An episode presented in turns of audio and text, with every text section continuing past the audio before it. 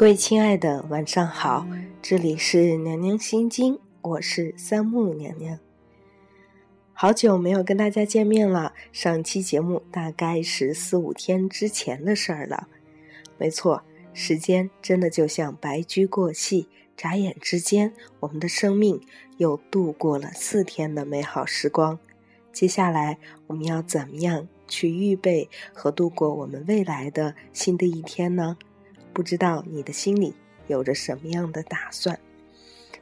今天的节目呢，娘娘想跟大家分享著名的心理指导老师张德芬的采访录。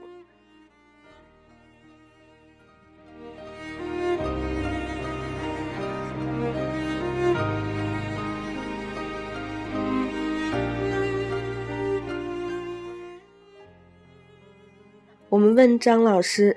您最被读者所熟知的作品是《遇见未知的自己》，当然还有《遇见心想事成的自己》，活出全新的自己，重遇未知的自己，以及最新的《舍得让你爱的人受苦》。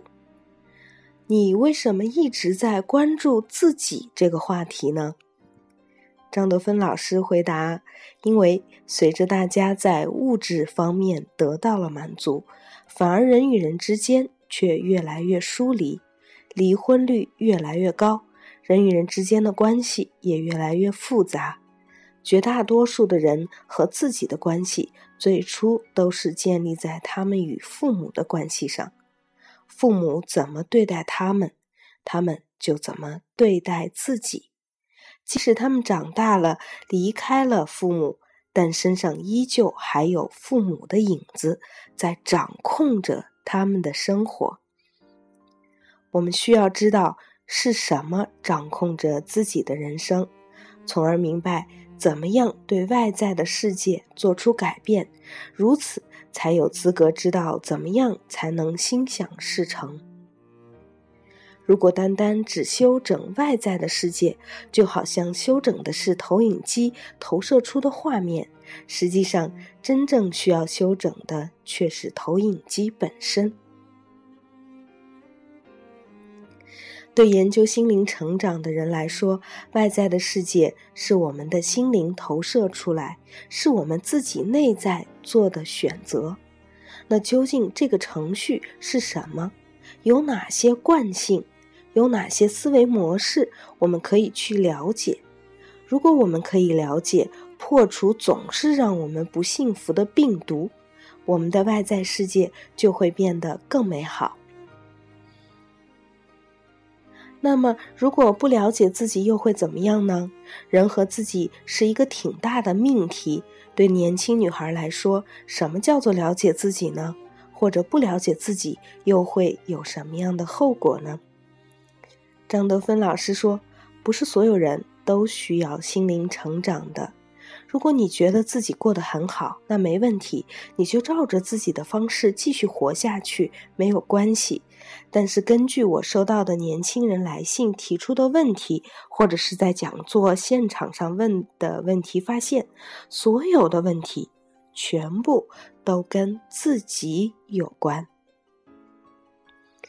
比方说。”我不知道自己要的是什么，怎么办？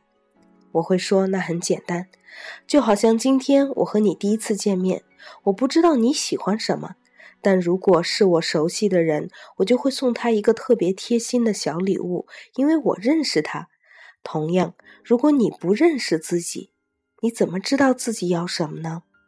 你只好按着父母告诉你要什么，社会说你要什么，一股脑的去做。你不知道自己要什么，这样会活得越来越痛苦。也许最后能够达到你想要的，比如做到一定的职位，赚到一定的钱，找到一个好男人。可是你内心会觉得空虚。你达成了父母、社会对你的要求，可是你自己呢？你自己究竟要什么呢？就例如我收到一封信，张老师，我的男朋友对我非常好。各方面条件都很好，但就是长得太丑了，我总是过不了这一关，会觉得他带不出去。我告诉他，爱情其实是一种功利心，你必须要认清自己为什么要跟他在一起。你并不喜欢他这个人，你喜欢的是他这种经历。他可以带给你安定、富裕的生活，他对你忠实，他一定有这种功能性。当你很清楚知道自己就是和他的钱在一起，你就承认喜欢他的钱。如果你真的诚实面对自己，既然喜欢他的钱，那就不要嫌弃他丑了。当你认清了这些，就不会再受困扰。成长的必要条件就是要经历痛苦。我们杂志也教给很多年轻女孩这样的思维方法，但二十多岁的女孩就是什么都想要，没有经历就没有成长。而成长的必要条件就是要经历痛苦。如果你没有经历痛苦，那你永远像一个小孩一样。很多人没有准备好要成长，没有准备好面对自己。他始终认为他遇到的问题都是因为外界的问题，都是他的运气、老板、公司、家庭以及父母的问题。他没有看到一点点自己的问题。当他意识到，才会成长。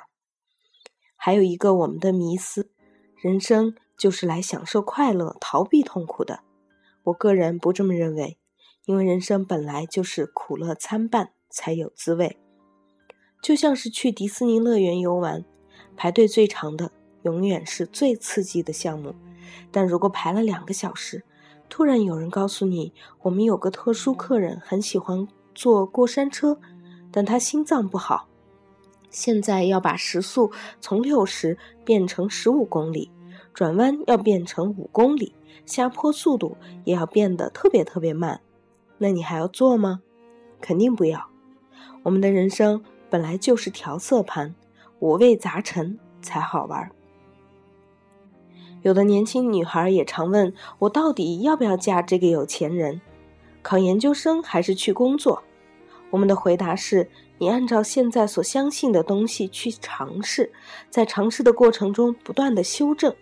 那通过什么方法能够反观自己的内心呢？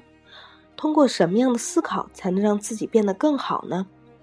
张老师说：“我觉得了解自己最容易着手的两个方面是：第一，去观察你的思维模式；第二，去感受你的感觉。当我们遇到的事情的时候，就会像一个机器人，工作丢了，我们的反应可能是：糟了。”完了，天塌了。可是我们都知道，很多时候被大学退学或者是公司辞退，对有些人来说反而是一个重大的转机，绝处求生。我们看待事情不同的角度，就会决定我们的感受。思维模式是建立在我们的感受基础上的。有些人喜欢感受罪疚。那大大小小的事情中，他都可以找到罪恶和内疚的理由。比如说，我的感受是建立在我妈妈从小不尊重我的界限，把我当做她可以捏圆捏扁的玩偶，所以我很讨厌别人不尊重我。长大后，我不了解自己，会把所有人的行为看作不尊重我。后来我才明白，人家并没有针对你，也许他对所有人都这样。但如果你认识自己，当我有又觉得这个人不尊重我了的这种惯性情绪发作时，那我会换一个角度说，不是这样，这个人也许真的有事儿，让我自己愿意和不受尊重的感受在一起，那我就可以接受他。亲爱的，外面没有别人，只有你自己。这句话是《遇见未知的自己》里的名句。这是我们自己内在创造的东西，同样不好的东西发生在一个有力量的人身上和没有力量的人身上完全不一样。我们完全可以把诅咒变成礼物。中国很大的问题就是我们不和自己对话，人们不会思考我的愤怒来，我的愤怒来自于什么，感觉这会很复杂。对于年轻女孩来说，有什么方法可以做到呢？张老师说：“女人三十岁之后的面貌要自己负责。”我现在五十二岁，我三十几岁在 IBM 工作的时候，那时候的照片和现在比，那时候比较老。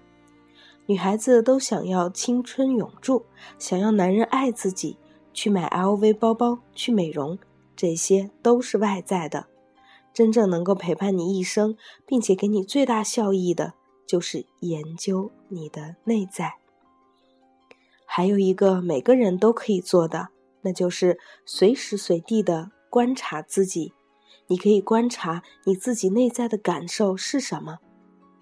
会自我观察的女人会创造一个内心世界，而内心世界越丰富的女人，她越抓得住男人，她的工作也会有保障，她的人缘也会很好，人也越来越美。作为一个内心世界充实又丰富的女人来说，你真的很容易在外在的世界玩得很转。可惜我们现在正相反。我们想要在外在世界玩得很转，但是内心世界又很贫乏。真正能够自己做自己的时候，才能和我们的父母剪断脐带。那张老师，你怎么看待孝顺呢？当你面临父母的建议、旁人的看法、朋友的推荐，到底应该怎么做呢？张德芬说。我觉得你要真正能够做自己的时候，你才能和父母剪断脐带。我爸就和我抱怨说：“你去搞那个什么心灵成长之后，越来越不爱爸爸了。”这是因为我越来越不听从他，我变得自信。当然，这个过程中一定会面对很多摩擦、争吵、纷争。可是我清楚自己要什么，我想为自己而活。慢慢的忠实做我自己，但如果你的衣食住行还要靠父母，那就很难不听从父母，所以就会面临选择：你要安逸的生活，还是要过自己的生活去闯荡？那你要有一段时间过得很苦，不接受父母的金钱，才能够得到父母的尊重。比如我爸就想让我去读一个北大的博士生，我就和他说。你想读你就自己去读，我可不想读。他会说：“可你才是个硕士啊。”那我就告诉他：“对呀，如果你想要博士，只有你自己去读喽。”这就是一种智慧奉养。到最后，我父亲就真的很有智慧。他从一个很不快乐的退休老人，到现在成为了一个看得开的老人。我觉得张老师说的特别好。你要知道自己的心理界限，怎么让父母知道了他不应该干涉的事情。之前呢，有人和张老师说，回到家和爸妈讨论自己要不要去创业，但父母说不要想这些，你赶紧在三十岁之前把自己嫁掉。他问我应该怎么办，我说你这根本就没有和父母脱离，你不能说在工作甚至金钱上都离不开父母的帮助，但婚姻你就。让他们不要管，这是不可能的，因为这是一个打包交易。父母回来问你，这么大年纪有男朋友了吗？对面孩子都可以打酱油了。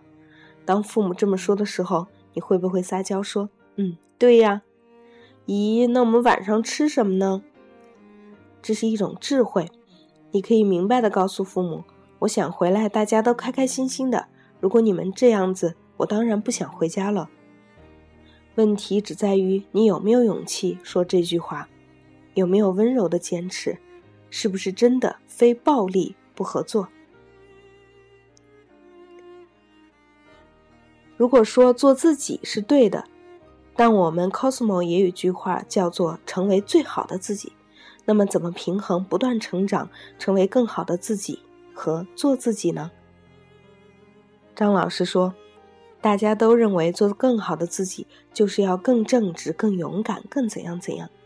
其实你唯一做到最好的自己的版本，就是去看到那个被你丢在一边的那个不好的自己。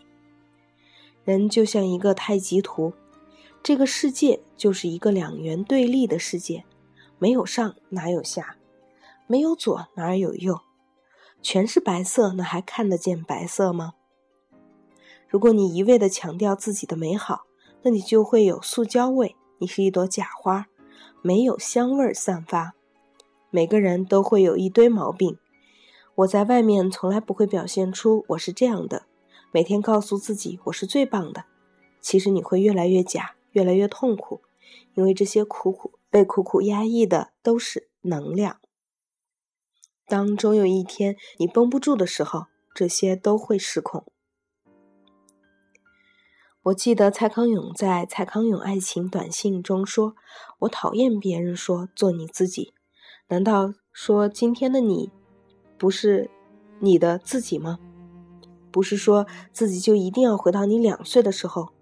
你每天都在更新，每天都在开发你的潜能。更好的不是一个标准，而是每天都在变成一个全新的自己，但又有原来的影子。”我觉得你说的特别好，你能够不断的接纳每一天的自己，所以三十岁之后要开始做减法，之前都在做加法，要更多的认识世界，要成功励志。三十岁之后就开始慢慢认可自己，认可那个被你藏起来的自己。二十五岁的你，还没有成熟的你，可以接纳，或许我不是一个适合家庭的女性。年轻的时候。会把自己不好的地方丢掉、否定、遮盖。慢慢你成熟了之后，会发现我就是这样的人。我会说假话，其实我根本不是那么想的。你可以在外面说假话，但永远不要欺骗自己，要真实的面对自己。你做一个完整的自己是最舒服、快乐的，然后你才能活出最好的自己。有人问张老师：“平淡是真？”现在中国人太爱说这句话了，反而弄得年轻女孩觉得不要怎么样啦，平平淡淡就是这样，找个差不多的人就算了。生活本来就是这样，你是怎么看的呢？张老师说：“我到现在的生活也不是平淡的，我的生命是拿来探索的，不是用来平平淡淡过日子的，就像是在酒店里的早上自助餐。”看到茶叶蛋，你会选择那个平平淡淡、一个裂缝都没有的吗？我都是到下面去挖那个被汁浸透的、裂纹最多的。你必须要知道，人生就是一场游戏，一场梦，你就要带着喜悦的心情来玩这个游戏。对我来讲，这个世界就是一个游戏，永远都有层出不穷的东西，只要你敢带着勇气去玩。老天就不会让你失望。年轻女孩经常问：到底要不要辞了工作出去玩呢？觉得只有生活在一个地方，尤其是在工作的地方，这不是自己的梦想。张德芬说：“我鼓励我的孩子去尝试任何东西，甚至他们如果不想读大学、高中，想去出去闯荡，我都支持。既然想要环游世界，那就去试吧。”否则，你只能永远在这里抱怨。环游世界之后，可能发现还是自己的国家好，自己家好。如果有一份安定的工作很好，那你回来工作，你的生活质量就不一样了，会很安分的工作，因为那个梦想已经被你完成了。也有很多的人选择在国外流浪，觉得这才是他们想要的，那也可以啊。人生不是被谁所规定的，要自己去探索。可是大多数人既没有勇气去环游世界，又天天在抱怨自己的工作。张德芬说：“这些都来自生活的有滋有味，你必须尝到生活的滋味。平淡一生，你尝不到生活的滋味，你的一生就很浪费。但如果你想尝到生活的滋味，你必须要有勇气去尝试。”爱情是女人永恒的话题，但如今微博、微信铺天盖地的都是分手啊、劈腿啊。你觉得二十五岁到三十岁的女孩子在爱情中最容易犯的错是什么呢？张老师说，第一个就是按自己的要求挑人，想要有车有房的男人，而不是挑自己爱的人。难道这样不对吗？如果没有，会恐惧，将来也许会过得很悲惨呢。没有车，没有房，怎么生活呀？如果你这样想，那你就在有车有房的男人里尽量找一个自己喜欢的，不要因为外在的条件而牺牲自己喜欢的，不然这感情到后来一定会出问题。我只是觉得一定要跟随着你的心走，这真的是要经过成年积累的错误，才能认识自己，才能知道自己想要什么。有人问。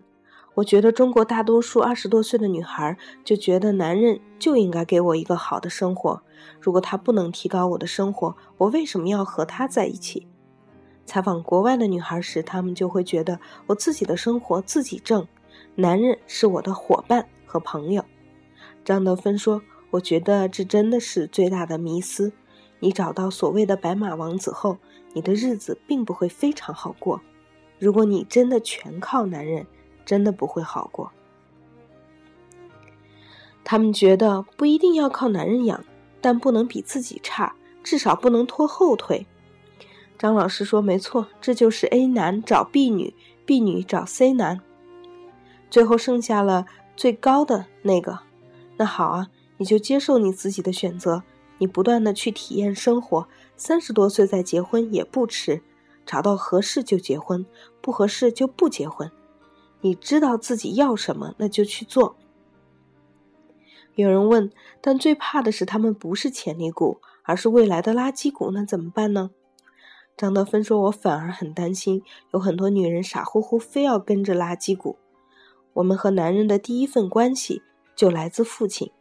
如果一生中最爱的男人，也就是父亲，在很早以前背叛过自己。”将来会不自觉的去找到一个不会对我有多好的男人，而且他越对我不好，我越爱他。当我们陷在一个关系里，是因为小时候的伤没有痊愈。一个女人怎么样能够遇见心想事成的自己呢？我们说吸引力法则，不是你想要什么就所有的东西都朝你过来。而是当你把自己修炼的特别棒的时候，你从内而外会散发出一种魅力。你会发现想什么来什么。你觉得一个女人怎么能够遇见心想事成的自己呢？张老师说，心想事成，重点在于你想你去要。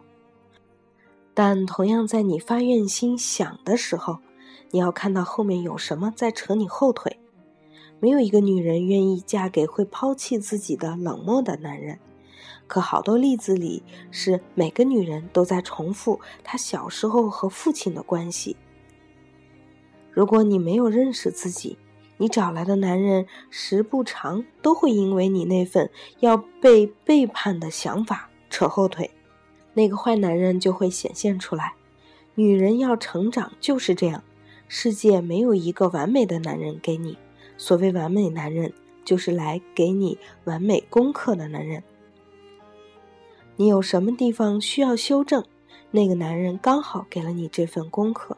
可表面上他是一个好棒的男人，在一起会把你小时候最深的伤痛带出来。所以你要有内部力量，然后把这些都修整好。当你完成了这些，你的男人会对你刮目相看。所有人最幸福的就是了解自己，这是最强烈的心想事成。心想事成最强烈的地方来自你的感受。你要真的相信会有个好男人来娶我。我从小爸妈感情很好，我就要找一个和爸爸一样的男人，并且没有什么会扯我的后腿，每天开开心心。那这个男人。就快要出现了。以上就是来自张德芬的访谈录，在他的整个访谈录里面谈到了很多我们自我成长和修炼的非常重要的地方。在这里，娘娘再次的提醒大家：如果你想要变得更好，你想要成为心想事成的那个自己，那么首先一定要学会观察自己。去观察自己的思维模式，去看一看是什么一直在扯着自己的后腿，去想一想，去感受你的感觉，然后给自己更大的力量，去变成一个更好的人，去接纳那个不好的自己，然后静下来，好好的想一想，明天又是新的一天，我们该用什么样的心情，用什么样的态度，用什么样的境界去度过我们的新的一天呢？今天的节目就是这样啦，咱们下一期再见。